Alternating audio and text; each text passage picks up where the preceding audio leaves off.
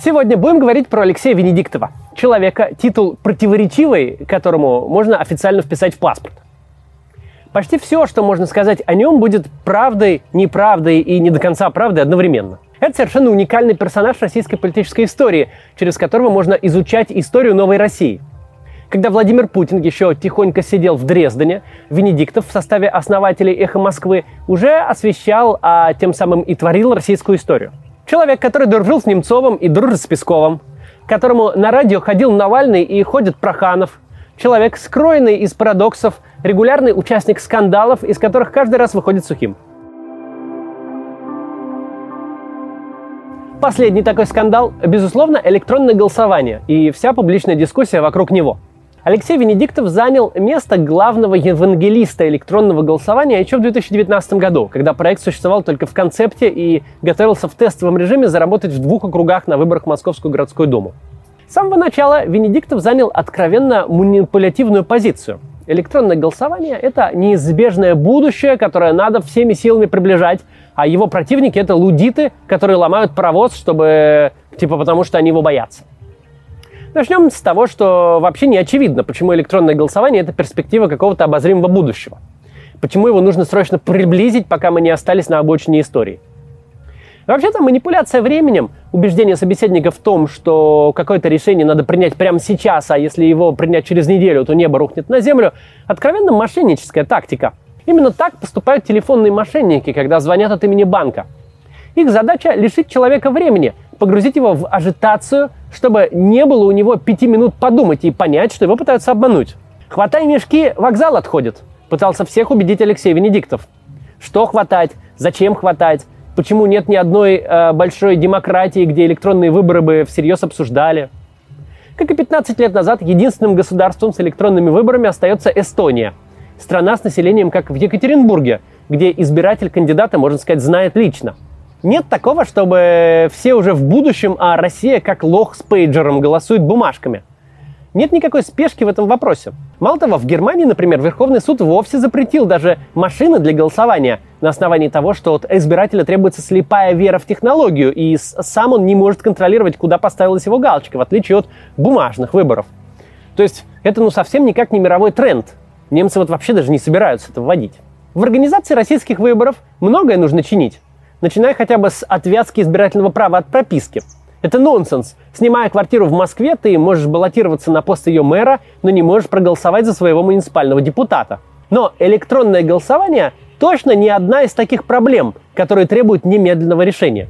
Даже если представить, что это неизбежное будущее, что совершенно не факт, ничто не мешает ему наступить через 10, 15, 30 или 50 лет – это не вызов, который требует ответа сию минуту. Особенно в нашей стране, где доверие к избирательной системе на нуле, а графики Сергея Шпилькина с каждым годом все интереснее и интересней. Оппоненты Венедиктова предъявляли вполне логичные аргументы, что электронное голосование несет реальные риски. Добровольность голосования, тайна голосования, прозрачность процедуры. Но он делал все возможное, чтобы выставить их упертыми противниками прогресса, которым дай волю вернуться в пещеры – Собственно, по результатам скандала 2021 года Алексей Венедиктов свою риторику только усилил. Противники электронного голосования отныне не просто лудиты, они буквально приравнены к антиваксерам. Они не граждане, справедливо возмущенные украденными голосами и мандатами, а полуграмотные конспирологи, которые просто боятся всего, в чем не разбираются.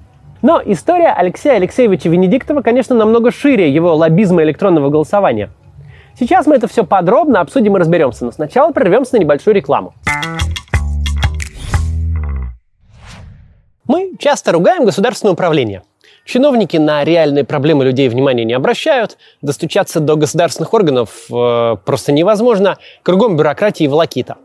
Ничего удивительного, когда главный критерий отбора не профессиональные качества, а лояльность. Вот бы взять всех этих чиновников и отправить на нормальные курсы по управлению проектами. Вот хотя бы в онлайн-школу Product Life. У них сейчас как раз запускаются курсы профессия Product Manager и профессия Project Manager в IT. Они созданы для тех, кто хочет стать уверенным и нужным рынку специалистом. А когда в России сменится власть, я уверен, такие знания понадобятся и в государственном управлении. Продукт менеджер это предприниматель внутри компании. Он связывает воедино все процессы и обеспечивает результат. Выпускники курса запускают и развивают мобильные приложения, маркетплейсы, офлайн бизнесы Проект-менеджеры в IT обеспечивают баланс между временем и деньгами, качеством, рисками. Проекты идут маркетологи, айтишники, технические копирайтеры, э, которым интереснее управлять, чем заниматься рутиной. Работа интересная, общение с командой, современные технологии, аналитика, менеджмент рисков и многое другое. Чем хороши курсы Product Life? Это одновременно учеба и практика. Теория плюс опыт реальных экспертов на успешных кейсах. Вашими преподавателями будут специалисты из топовых компаний – Альфа-Банк, Сбер, Ростелеком, Теле2. В процессе обучения они всегда на связи. Также у каждого ученика есть наставник, который поможет пройти путь от новичка до грамотного и нужного рынку специалиста. Одно из главных преимуществ – защиты дипломного проекта перед потенциальным работодателем. Курс можно оплачивать в рассрочку, без процентов, и эти инвестиции к вам вернутся – Средняя зарплата хорошего продукта или проекта 100 тысяч рублей и потолка нет. Можете стать нужным рынку специалистом и работать в крупных компаниях, а можете собрать команду и создать свой продукт. А по промокоду CATS вы получите скидку в 45% и еще несколько крутых бонусов. Продолжим. Чтобы понять, почему именно Венедиктов стал главным лоббистом электронного голосования, нужно взглянуть на его жизненный путь. Карьера Алексея Венедиктова хорошо известна. Родился он в Москве, учился в педагогическом институте, 20 лет работал учителем истории в школе. В августе 90 -го года друзья Сергей Корзун и Сергей Бунтман позвали его работать на только что открывшуюся радиостанцию «Эхо Москвы». Венедиктов согласился и остался на «Эхе» на многие десятилетия, пройдя путь от корреспондента до главного редактора и акционера, превратившись в человека, с которым, собственно, у нас эта радиостанция и ассоциируется. Здесь нужно пару слов сказать о том, что такое для постсоветской России радио «Эхо Москвы». Оно впервые вышло в эфир в необычную эпоху. Телевидение было охвачено перестройкой, там господствовали программа «Взгляд» и КВН со смелыми политическими шутками. А радио оставалось намного более консервативным, с передачами типа «Пионерской зорьки» и зачитыванием писем трудящихся. В качестве альтернативы выступали западные радиостанции, вроде «Голоса Америки», которые глушили техническими средствами вплоть до самого конца 80-х. «Эхо Москвы» на этом фоне стало глотком свежего воздуха – Прямой эфир, включение корреспондентов с мест событий, общение со слушателями по телефону. «Маяк» ничего подобного предложить, конечно же, не мог. При этом «Эхо Москвы» в те годы представляло из себя буквально комнату с двумя столами, за которыми в табачном дыму работали несколько человек. На учебном оборудовании журфака МГУ. А «Маяк» был настоящей радиостанцией с профессиональными дикторами и бюрократией. Боевым крещением для радиостанции стали вильнюсские события в январе 1991 года – Тогда советская армия штурмовала телецентр в литовской столице. Погибло 15 человек. Эхо Москвы рассказывало о происходящем в прямом эфире. Даже тогда, в самый разгар перестройки и гласности, власти косо смотрели на чрезмерно свободолюбивую радиостанцию. Ну а настоящая слава пришла к эху в дни августовского путча в 91 году. ГКЧПшники одним из первых своих указов приостановили деятельность именно радиостанции «Эхо Москвы», Четыре раза сотрудники КГБ прекращали вещание радиостанции, но каждый раз журналистам удавалось вернуться в эфир. Иногда для этого им приходилось звонить в студию по обычному телефону. Позже, кстати, чуть ли не все члены ГКЧП в разные годы побывали на эхе в гостях, как и их противники по тем событиям.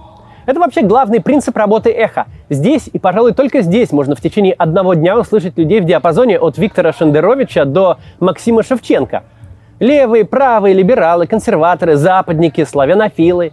Место в эфире найдется для каждого.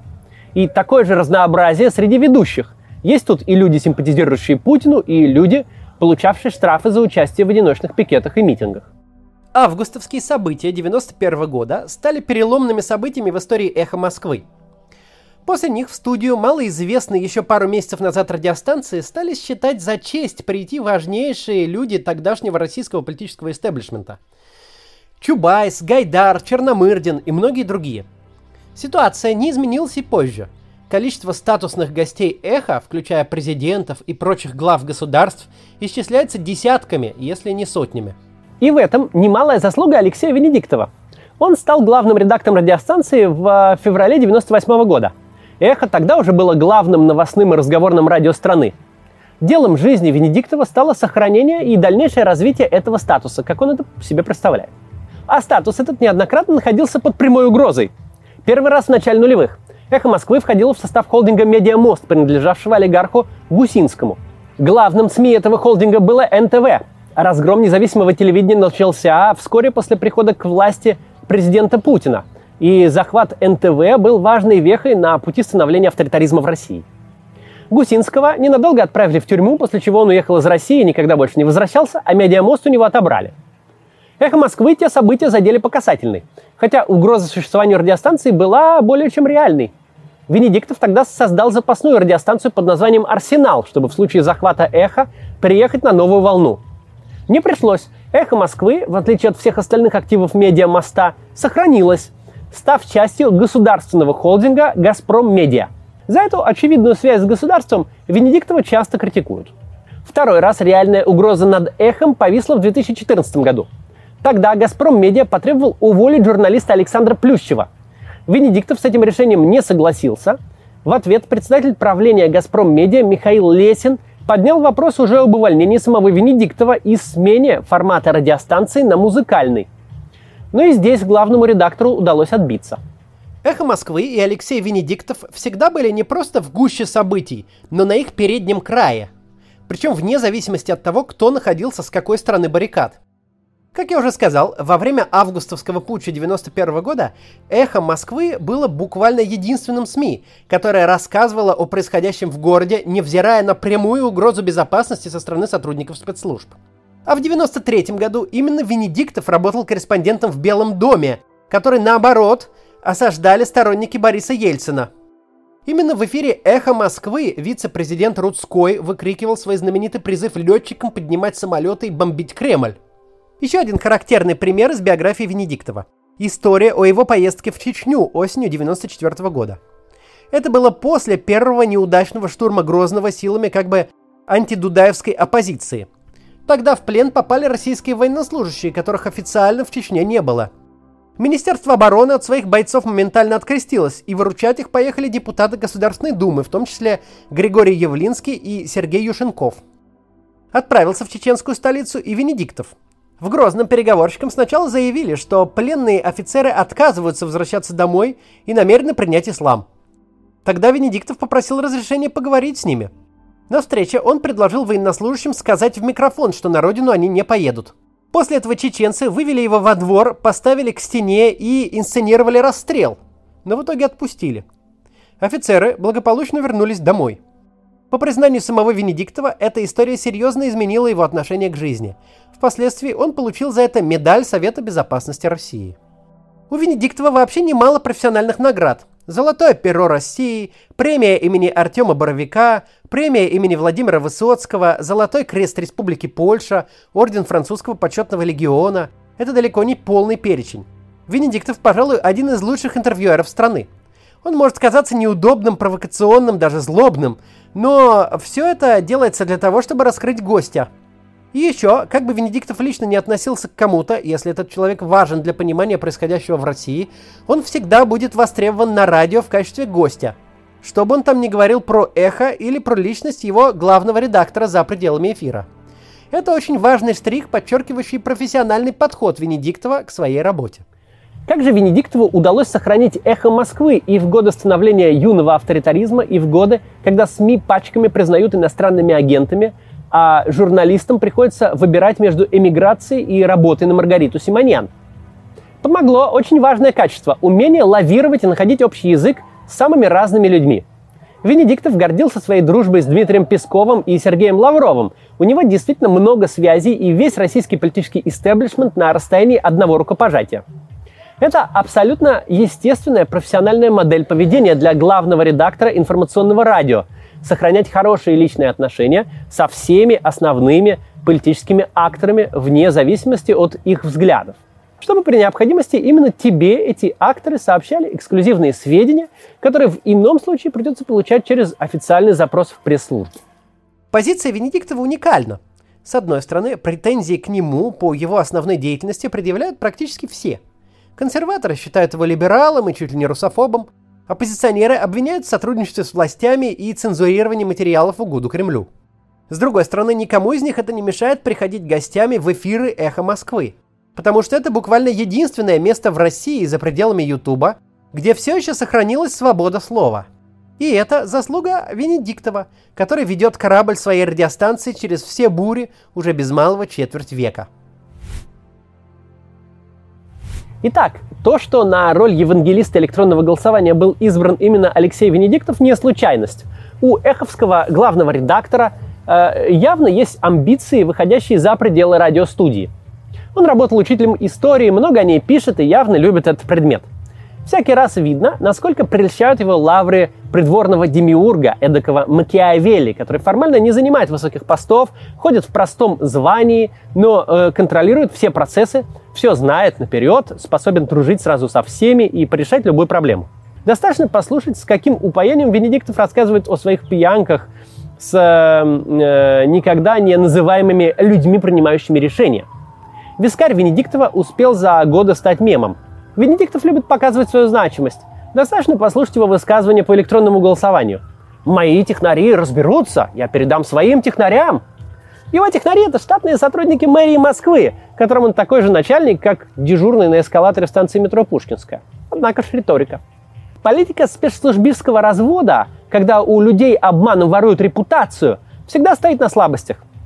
Люди, которые хотят э, поматросить для сиюминутной политической нужды и тут же бросить, всегда ищут тонкие места в душе своей жертвы. Нереализованное желание покомандовать, почувствовать себя боссом для настоящих чиновников, статусным человеком с реальной властью – та слабость Венедиктова, в которую успешно и ударили. Он ведь побыл большим человеком, фактически говорил от имени власти, стал вхож в кабинеты на правах шефа. Но такой опытный участник политической сцены, как Венедиктов, вполне мог бы догадаться, чем все это закончится. Реальные авторы проекта тихо ушли в сторонку, а нелепо объясняться за произошедшее приходится ему. Нет в обсуждении ни Собянина, ни мэрии, ни Департамента информационных технологий. Есть только главный редактор «Эхо». Он хотел быть начальником, а стал номинальным директором юрлица, который, если что, за все и за всех ответит. Например, Алексея Алексеевича нужно обратить внимание. Когда большие люди приносят вам ровно то, о чем вы мечтали, задумайтесь, зачем они это делают. Не станете ли вы на следующем шаге всеобщим посмешищем? Сохранение эха в практически нетронутом виде – это безусловная заслуга Алексея Алексеевича Венедиктова. Его радиостанция сегодня – это заповедник 90-х, внезапный островок настоящей свободы слова в океане государственного теле- и радиовещания. Причем довольно большой заповедник. У основного канала «Эхо» на Ютубе почти миллион подписчиков. Проблема же, однако, в том, что Венедиктову этой роли директора заповедника в какой-то момент стало мало – Рассуждая о роли радиоведущего, он часто говорит, что, мол, хороший журналист не должен быть просто подставкой для микрофона. Он должен раскрывать гостя. Видимо, что-то похожее он решил и про себя. Что хватит быть просто держателем единственной радиостанции, где есть свобода слова. Нужно не просто давать другим говорить о политике, нужно эту самую политику определять и направлять. Где есть спрос, там обязательно появится и предложение. Предложение, от которого невозможно отказаться – возглавить эксперимент по внедрению в России электронного голосования. Сделать так, чтобы авторитарная страна, где обычные выборы тотально фальсифицируются уже два десятка лет, вдруг показала пример всему цивилизованному человечеству. Люди, которые делали это предложение Алексею Венедиктову, очень хорошо знали, что будет дальше. Что он станет очень активно защищать свое детище, даже если махинации будут скрыты и доказаны. Что он будет э, палить по оппонентам из всех своих медийных орудий, Орудий, которые он тщательно и добросовестно держал в полной боеготовности столько лет. Орудий, к выстрелам которых искренне прислушиваются люди оппозиционно настроенные. А граждане, следящие за политикой как за футболом раз в 4 года, покупают слова Венедиктова еще охотней. Если уж даже человек с такой репутацией, как Эховский главред, защищает электронное голосование, значит, возможно, это вещи стоящая. Что может быть волнительней для учителя истории, чем перспектива самому войти в историю? Проблема в том, что войти в историю намного сложнее, чем вляпаться. К сожалению, похоже, что Алексею Венедиктову придется понять эту максимуму на себе в ближайшее время. Хочется надеяться, что при этом как-то сохранится все-таки эхо Москвы. До завтра.